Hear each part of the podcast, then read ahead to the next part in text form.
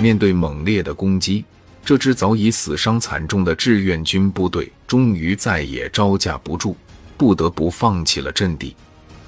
双方的交火线又被拉回到前一天的位置，一切都要从头开始了。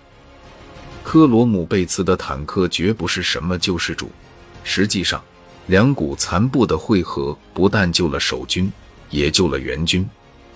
科罗姆贝茨上校带出来的一百六十五名步兵，现在还有二十三个人活着，其中还有十三个是伤员。剩余的二十余辆坦克一路杀过来，已经没有多少弹药了。而且他们在夜间防御战里也是中看不中用。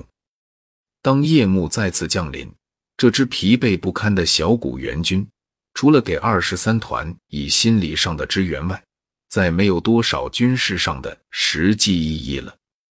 天一黑，鬼知道还会有多少中国人从四周的树林里冲出来。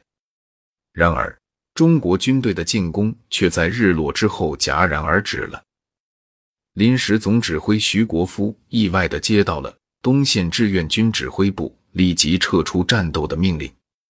发布命令的是东线志愿军的总指挥邓华。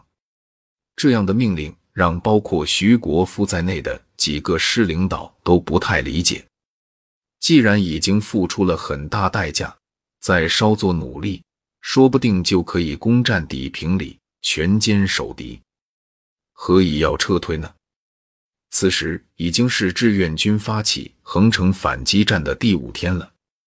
联合国军已经在袁州一线组织起坚固的纵深防御，即便攻下了位置突出、坚守不易的底平里，已成强弩之势的志愿军也很难继续向南突进了。面对联合国军的强大火力优势，在地平里一线固守是没有什么价值和胜算的。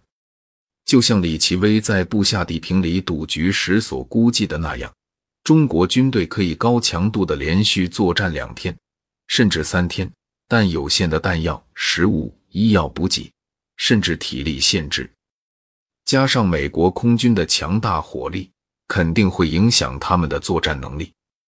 这不仅让他们无法充分利用已有的优势，而且会增加失败甚至全盘崩溃的可能。